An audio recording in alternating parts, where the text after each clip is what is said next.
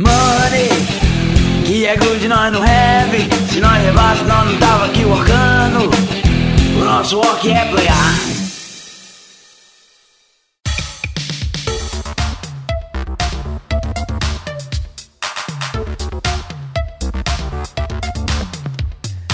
Fala galera, beleza? Renato Simões aqui mais uma vez e desta vez para mais um nosso Work Playar, o número 15. Eu queria falar com vocês o seguinte: este nosso Work Playar número 15 seria o nosso Work Playar especial da Calamity Games. A gente ia falar com a Paula da Calamity Games, a gente chegou a falar com a Paula da Calamity Games, mas os arquivos foram corrompidos e perdemos. Não temos o backup do, do áudio e ele, o nosso arquivo, nosso sistema que a gente usa para gravar não conseguiu salvar por algum motivo. Então, ficamos com o papo com a Calamity para depois. Na emergência, criamos aí uma pauta com várias perguntas dos ouvintes e eu também quero conversar um pouco sobre uma coisa que chegou no e-mail de quem assina a newsletter da Geeks and Orcs, chegou no e-mail dessa galera ontem, a nova Geeks and Orcs. Mas antes de eu começar no assunto principal, vamos passar pelas perguntas. Depois o Thales Rodrigues ele vem falar um pouco sobre negócios aqui no Drops de Negócios.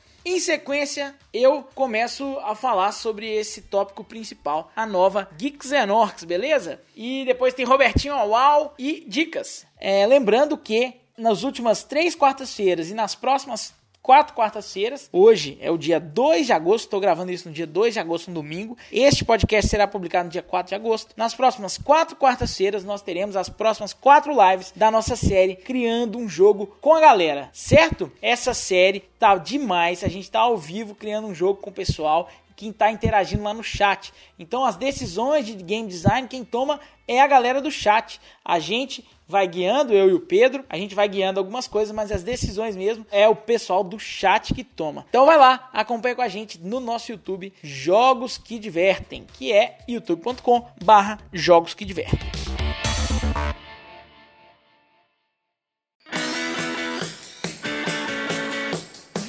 Vamos para o quadro de perguntas. O pessoal que não sabe onde tem essas perguntas, como eu faço para mandar perguntas, é o seguinte: a gente tem um grupo no Telegram. Temos 89 participantes nesse grupo e você pode, entrando no grupo, mandar suas perguntas com o hashtag pergunta. É simples assim, beleza? E lá no grupo, o Pedro Martins mandou a seguinte pergunta: Com a pandemia, houve jogos antigos e consagrados que receberam versões solo e para dois jogadores que não existiam antes no último ano, teve bastante jogo com versão solo vindo de fábrica. Você acha que essa é uma tendência que veio para ficar? Sim, acho que é uma tendência ter variantes solos para determinados jogos, mas não é o foco principal desse tipo de jogo. Ainda o foco principal e o grosso de quem consome, consome o jogo para mais de um jogador, beleza? Mas eu acredito que sim, é uma tendência que a gente vai ver se expandindo até como um diferencial, beleza? Pergunta número 2 também é do Pedro Martins. Expansão do Jornadas na Terra-média está vindo praticamente pelo preço do jogo base. Você acredita que o próprio público consumidor tem sua parcela de culpa pelas produtoras de jogos lançarem jogos inacabados, entre aspas, para depois lançar expansões? Não, não acredito. O, a expansão tem muito a ver com a vontade da publicadora de manter um produto sempre aquecido com novos lançamentos e sempre na mesa do jogador. Qual é a lógica da estratégia de lançar uma segunda parte do produto depois. São várias lógicas, mas não é simplesmente a que o pessoal acha de poder cobrar depois de novo em cima do produto. Na verdade é o seguinte, você lança um produto que ele é um produto sólido, consolidado que funciona somente com aquele core. Esse produto, ele é jogado. E ele é jogado, ele é jogável, ele é excelente. Você tira essa quantidade de novas missões, novas histórias, simplesmente para poder viabilizar um produto comprável. Depois, você lança mais missões, mais histórias e isso impacta da forma que o jogador que já jogou aquele primeiro vai poder comprar esse segundo e jogar mais ainda. E você não obriga todo mundo que quer ter o jogo a comprar essa versão muito mais cara. Então fica muito mais opcional. Além disso, você dá mais longevidade ao seu produto, ao seu jogo. Jogo que vende é jogo que é jogado. Se o meu jogo acabaram as missões, na sequência ele volta a ser jogado se eu lanço novas missões, beleza? Então é bem por aí. A terceira pergunta é a pergunta do Fernando Xavier.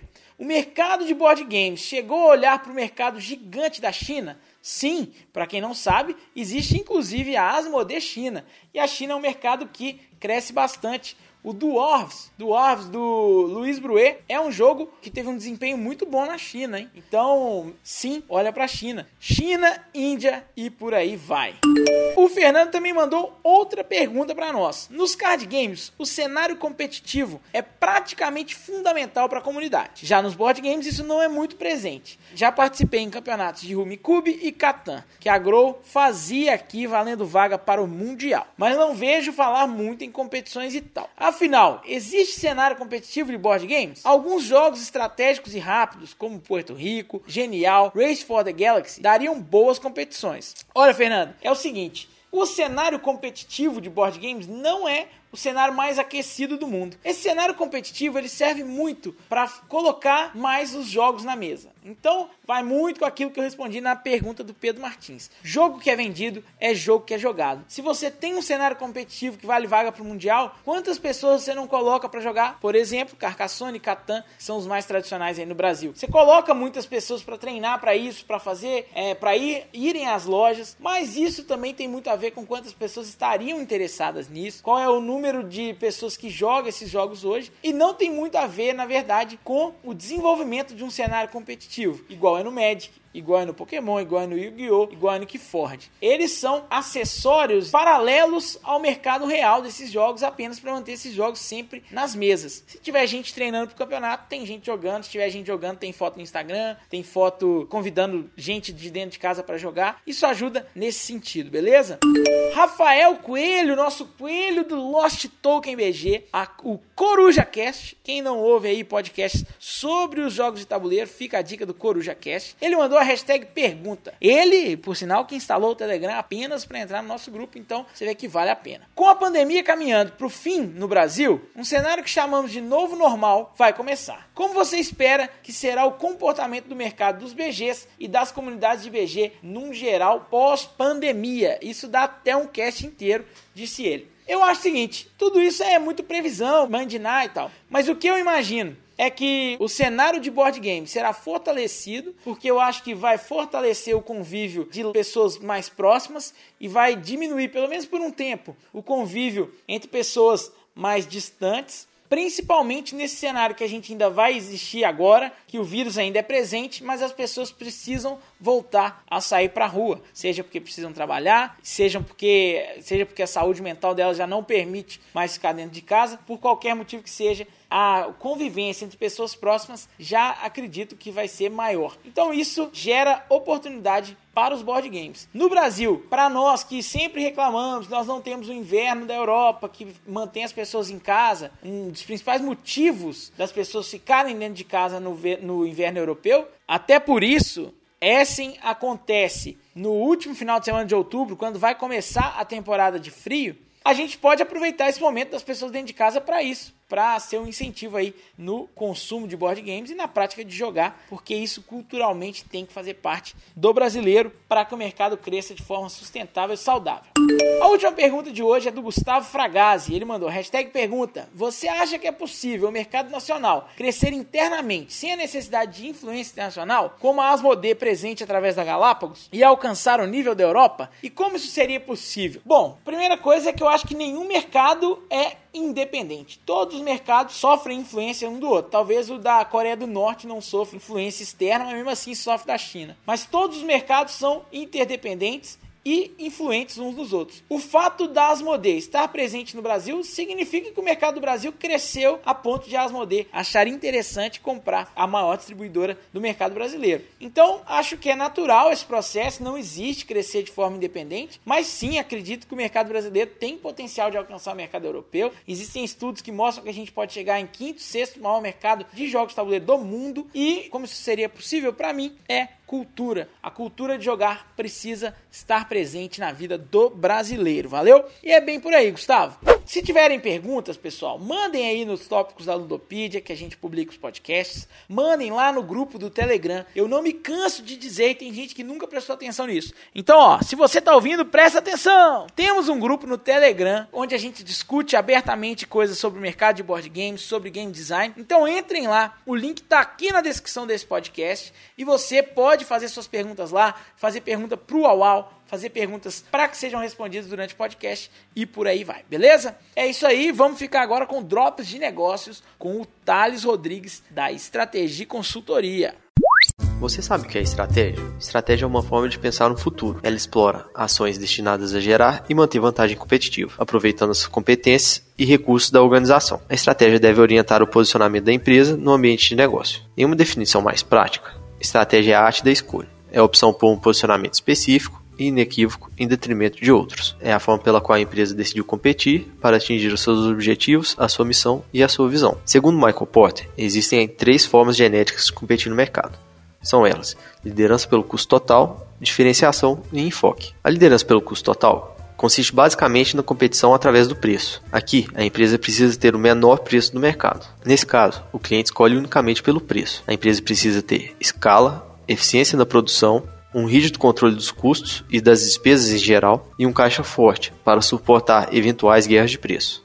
Na diferenciação, a empresa se preocupa menos com os custos e tenta ser vista no setor como tendo algo de singular a oferecer. Para competir através da diferenciação, a empresa precisa criar algo no produto ou no serviço a ser oferecido que seja considerado único. Aqui, a organização se rentabiliza através da percepção de valor e precisa de um alto investimento em pesquisa e desenvolvimento.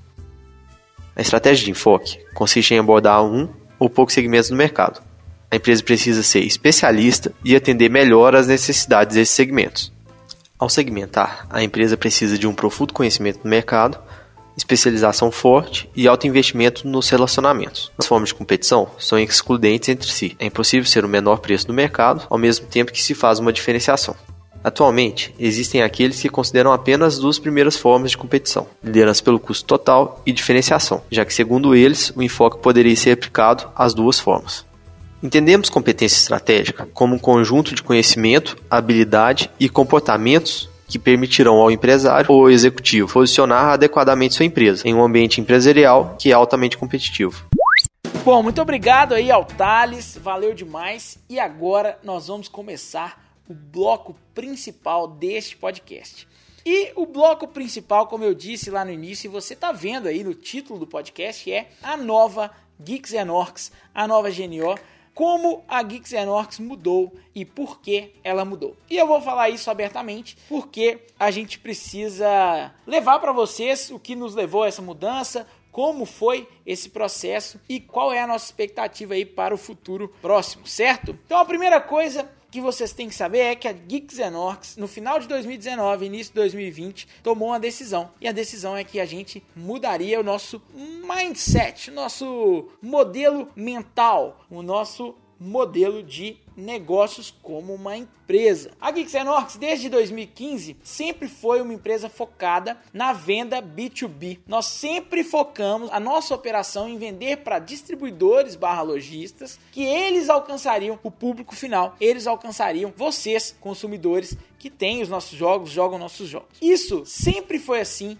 e a gente sempre trabalhou para que essa relação nossa com os lojistas fosse a melhor possível. No entanto, assim como o nosso negócio sempre foi esse, o nosso negócio também sempre foi focado em criar jogos próprios. Mesmo que a gente tenha aí o Unreal Estate o Loot, os outros jogos da Geeks North são jogos originais, brasileiros, nunca existiram antes da nossa primeira tiragem, foi a primeira tiragem desse jogo no mundo. Nessa situação, a gente viu e foi aprendendo a ver que os nossos jogos se encontravam em um momento diferente do ciclo de vida em relação aos jogos que vinham para o mercado brasileiro por outras editoras. Isso tudo foi um processo e o processo foi é, aumentando essas características. Tanto as características boas, como o fato de ser um produto original, que a gente possui é, a propriedade intelectual, que é nosso produto, quanto as ruins, que é o fato do ciclo de vida desse produto, da gente ter um produto que ainda não está na fase mais madura do seu ciclo de vida, enquanto os produtos que chegam lá de fora estão completamente maduros. Então, esse gap foi aumentando e em 2018 a gente recebeu a notícia que ia mudar com completamente o cenário dos board games brasileiros e mudou completamente a abordagem dos lojistas quanto aos jogos nacionais. Em 2018, aproximadamente último trimestre, talvez, a Galápagos anunciou que faria parte do grupo Asmodee, que a Galápagos agora era uma empresa do grupo Asmodee. Isso trouxe muitas mudanças para o cenário dos board games no Brasil. Uma delas foi a inundação de lançamentos que a Galápagos trouxe para o Brasil em 2019. Isso era esperado, isso é óbvio que seria assim e era natural que fosse assim. O Brasil era um país muito defasado em oferta de produto em relação a outros países, como os países que a Asmodee já atuava, como França, Espanha, Inglaterra, China. China nem tanto, mas é, a China também tem uma grande defasagem. Mas o Brasil era muito defasado nesse sentido e era natural que a Asmodee passasse a jogar uma enxurrada de jogos de lançamentos, muitos bem-sucedidos internacionalmente aqui no mercado brasileiro. O lançamento, ele, esse número de lançamentos, ele fez uma, teve dois fatores que foram muito relevantes para nós. Um, ele viciou, entre aspas, o heavy user, o jogador de board game pesado em lançamento. Esses jogos, esses lançamentos frequentes, viciaram o jogador em lançamentos. Então, aqueles jogos que tinham uma saída mais cadenciada foram ficando para trás em relação aos lançamentos. Por quê? Porque era todo mês um lançamento novo e acompanhar essas novidades é difícil e é sempre uma tiragem um pouco menor que esgota rápido. Então rola o medo de, de perder, né? O medo de fear of missing out, né? Que é o medo de, bom, o medo de não estar atualizado, de perder aquela oportunidade. E isso foi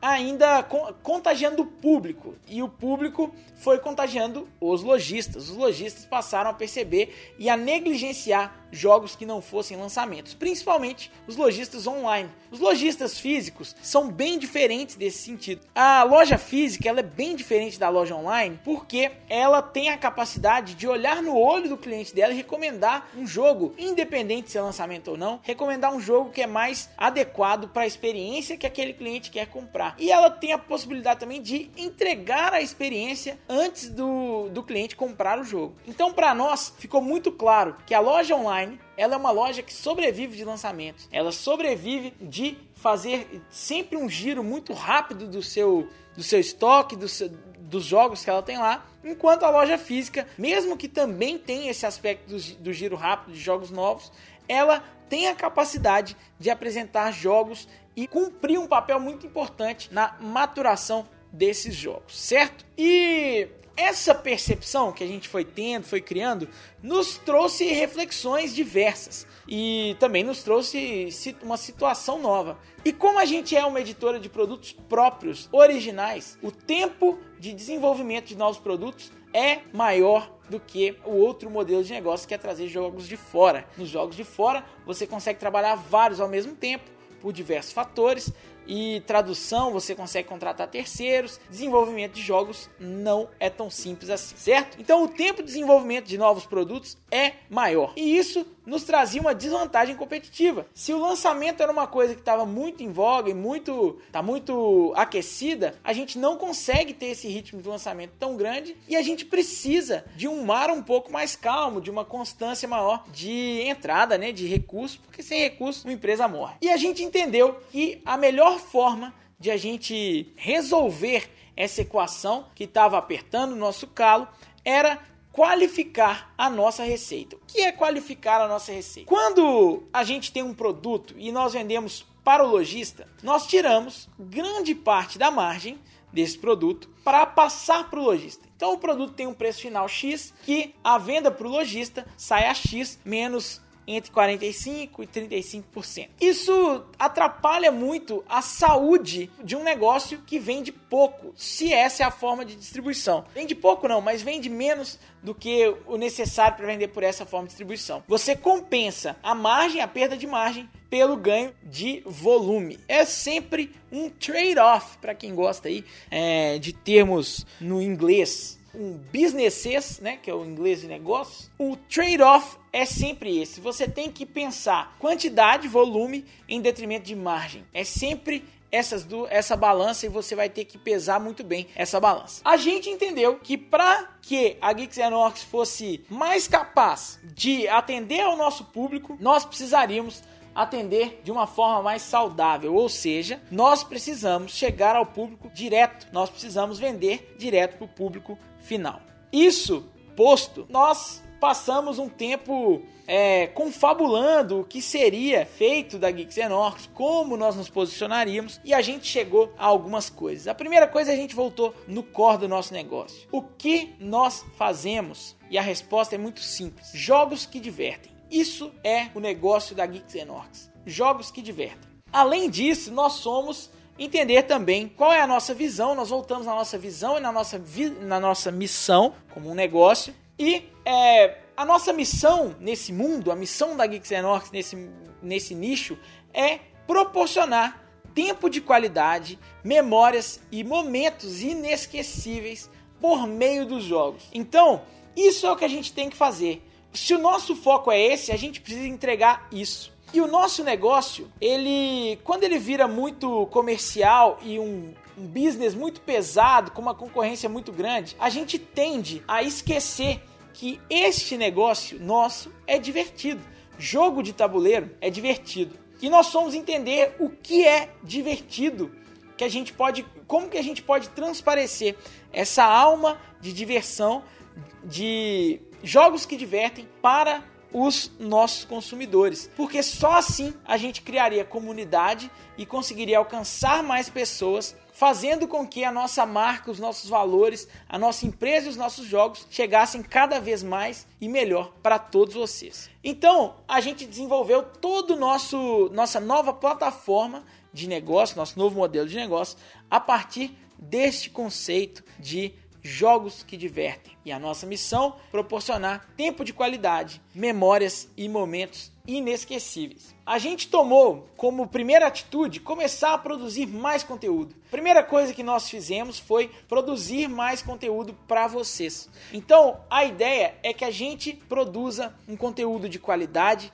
que entregue valor para vocês, que mostre como é divertido isso que a gente faz, como os nossos jogos são divertidos e como o nosso espírito é divertido, como a gente quer passar momentos inesquecíveis através da diversão. Então tudo que a gente faz hoje é para isso. E os jogos, eles vão ser vendidos, vão continuar sendo vendidos, mas cada dia que passa, o nosso foco é trabalhar em dois eixos: online, onde só nós, de forma exclusiva, trabalhamos os nossos jogos nós queremos vender de forma direta para vocês. O outro eixo é nós queremos te fazer experimentar essa sensação, essa nossa missão, ter isso, vivenciar isso. E a gente tem como principais parceiros nesse, nessa quest, nessa missão, as nossas luderias ou ludorias ou casas de jogos de tabuleiro. A gente tem eles como parceiros indispensáveis.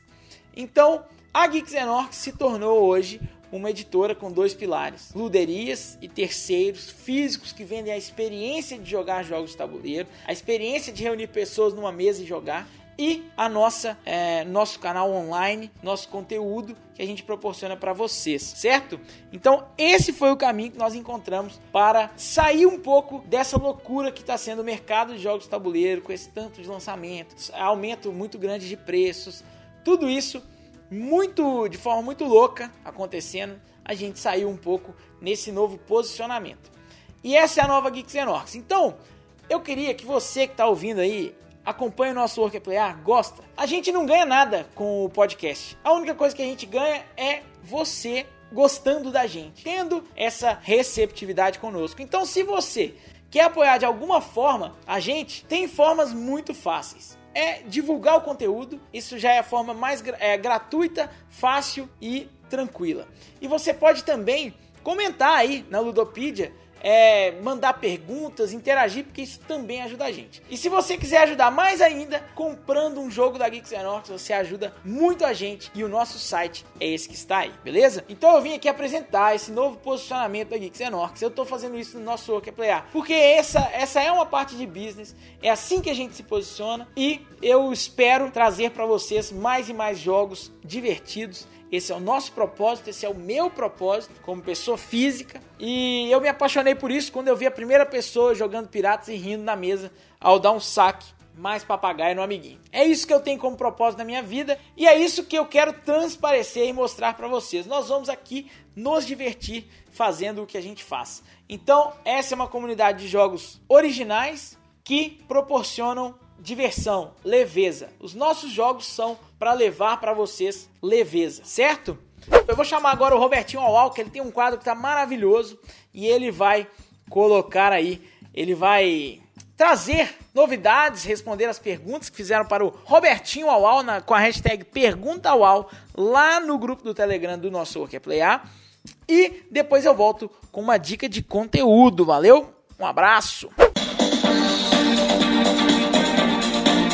Alô, bicho, começando mais um nosso Orc é zoar, amigo! Chora, sintetizador! Olha bicho, eu sou Robertinho Auau, esse é o nosso Orc é zoar, sempre com músicas dos anos 80 ou décadas melhores do que essa, e board game e muita zoeirinha. Isso, vamos começar aí com as perguntinhas pro Auau. Lembrando, se você quer mandar perguntinha para o Robertinho Auau, você tem que entrar no nosso grupo do Telegram e o link está aqui nesse mesmo podcast. Aí, bicho, começando as perguntas aí, sempre ele, sempre ele, Renatinho pergunta pra gente. Eu quero, ô Pedrão, eu quero saber, Pedrão, você não manda mais pergunta pra mim, bicho? Olha aí, amigo. Olha aí, ó. Renatinho pergunta aqui pra gente, Robertinho, caiu cerveja no meu tabuleiro das. Olha só, bicho, sempre o Renatinho com essas perguntas de, de board game su, sujo. Tá certo, LC? Olha aí, bicho, tá ficando pesado isso aí. Robertinho, caiu cerveja no meu tabuleiro do azul. História para contar ou crime inafiançável, bicho? Eu nem precisei responder essa, né? Que o Paulo lá já respondeu por mim, né? Larga de ser fresco, lambe o tabuleiro e vida que segue, bicho. Olha aí. Mas é verdade mesmo, porque o tabuleiro tem aquele revestimento de BOPP, é feito para isso mesmo, tá certo isso? Mas gostei, pesado, olha aí, ó. Fernando Xavier manda aqui pra gente. Robertinho, se da América vem o Ameritrash e da Europa vem o Eurogame, o que vem da Ásia, Robertinho? Olha aí, bicho. Boa, gostei demais. Olha aí, ó, bicho. Tem que ver, porque tem vários estilos aí que podem vir de lá, né? É, por exemplo, da China vem o Pandemic. Tá certo? Olha aí. Ah, 2020 miserável. Gostei, pesadíssimo. Valeu, Fernando. Olha agora pra gente aqui, Gustavo Fragazzi. Olha aí pelo nome, ele deve ser lá do território de Goiás. Gustavo Fragazzi manda aqui pra gente, Robertinho, se um amigo ganha todas as partidas de todos os jogos, dá mesmo pra chamar ele de amigo? Olha aí, bicho, pesadíssimo essa aí, olha. Gustavão, dá pra chamar de amigo sim, bicho. Só não dá é pra chamar mais ele pra jogar, tá certo? Porque o cara é o quê, bicho? Matemático da NASA? Aí não, amigo, porque, né, vamos ser sinceros, todo mundo joga pra ganhar ou pra sacanear o amiguinho que está ganhando, tá certo? Legal, legal, gostei. É isso aí, pessoal, chegamos ao fim do quadro de perguntas. E já deixando aí até por causa dessa pergunta, né, o nosso próximo quadro: Como tirar seu amigo do grupo de jogos sem ele suspeitar? Que legal, gostei. O produção mandou pra gente esse quadro novo aí, semana que vem tem. Vamos para notícias? Notícias! Olha aí, bicho, anunciado o jogo Santorini New York. Olha aí, um jogo inspirado no clássico Santorini, só que em Nova York, tá certo? E o interessante é que o lançamento do jogo está marcado aí para acontecer durante o Rock in Rio Lisboa, tá certo? Legal, gostei. Olha aí, Repos Produção anuncia a nova versão de As Sete Maravilhas, bicho, intitulada As Oito Maravilhas. Gostei, gostei, olha aí, criativo. Na comemoração de 10 anos desse jogão clássico, né, aí o Seven Wonders, né, uma nova versão lindona e otimizada irá chegar ao mercado. Olha aí, bicho, gostou? Vai comprar, vai vender o antigo, vai ficar contigo. Você é jogador raiz, gosta da coisa antiga, aquele eurozão raizão. Você é desses assim? Manda pra gente. Você pode mandar um telegrama aqui para o nosso Telegram. Vamos lá pro nosso último quadro. Vamos lá, pessoal. Vamos nessa então. É qual é o jogo bicho? Olha aí, pessoal, você que tá chegando agora explicando qual é o jogo bicho, é o seguinte, eu vou dar aqui três dicas, tá certo? De um jogo qualquer aí, que eu não vou dizer qual é, claro.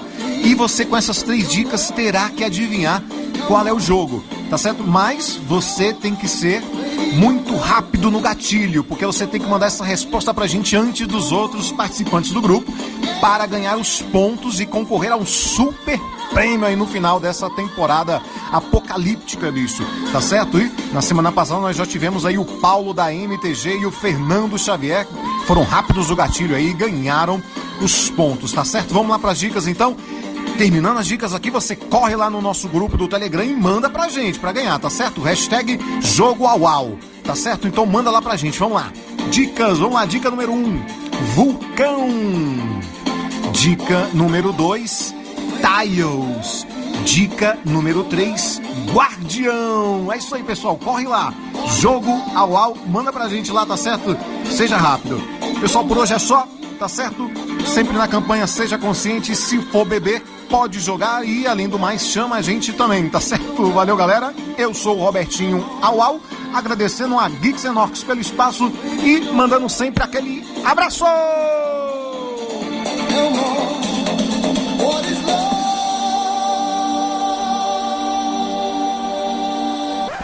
Olha aí, Robertinho, obrigado, hein? Obrigado por me comprometer com esse prêmio. É, eu não sei o que vai ser esse tal prêmio que o Robertinho tá prometendo, mas vamos ver se a gente consegue trabalhar em alguma coisa aí, viu, Robertinho? É, e qual é o jogo? Repassando aqui as dicas do Robertinho. A primeira dica é Vulcão, a segunda é Tiles, a terceira é Guardião. Então se liga nessas dicas e responde lá no grupo do Telegram. Valeu, Robertinho! Ficando aqui agora com as dicas, as dicas que nós temos de conteúdo valioso, com bastante é, valor para você que quer saber mais sobre o negócio de fazer jogos, o negócio de jogo de tabuleiro. Eu vou deixar aqui uma dica que é quase um jabá. A Geeks Orcs e eu e o Pedro, como conteúdo aqui deste podcast, nós estamos fazendo uma série de lives mostrando aí para as pessoas qual é o nosso processo criando um jogo. E a gente está fazendo isso botando a skin in the game, como gostam aí de falar as pessoas do mercado financeiro, que é a gente está criando um jogo junto com a galera do chat. Live a live nós vamos atravessando uma etapa diferente do processo para podermos criar um jogo que vai ser todo dentro do nosso processo de criação. Já passamos pela terceira live e agora nós vamos para a quarta live essa semana, amanhã, na quarta-feira, às 20h30. Mas todas as quartas-feiras, durante sete quartas-feiras, agora durante só mais quatro, às 20h30, teremos aí a live criando um jogo com a galera, certo? Então acompanhe lá no nosso YouTube. O nosso YouTube é agora, não é mais Geeks and Orcs, nosso YouTube é Jogos que Divertem. youtube.com barra Jogos que Divertem. Valeu? Um forte abraço para vocês. Eu fico por aqui. Espero que tenham gostado. Deixem aí suas perguntas, deixem aí suas sugestões. Mandem na Ludopedia, cliquem no curtir, cliquem no curtir e marquem um amigo, mandem para um amigo este podcast. Não precisa mandar para dois, não precisa mandar para três, manda para um amigo que você sabe que tem aí alguma curiosidade sobre game design, sobre negócios dentro, né, do nosso nicho e fale com ele sobre o nosso work é playar, espalhe a palavra, valeu? Um forte abraço para vocês e até a semana que vem.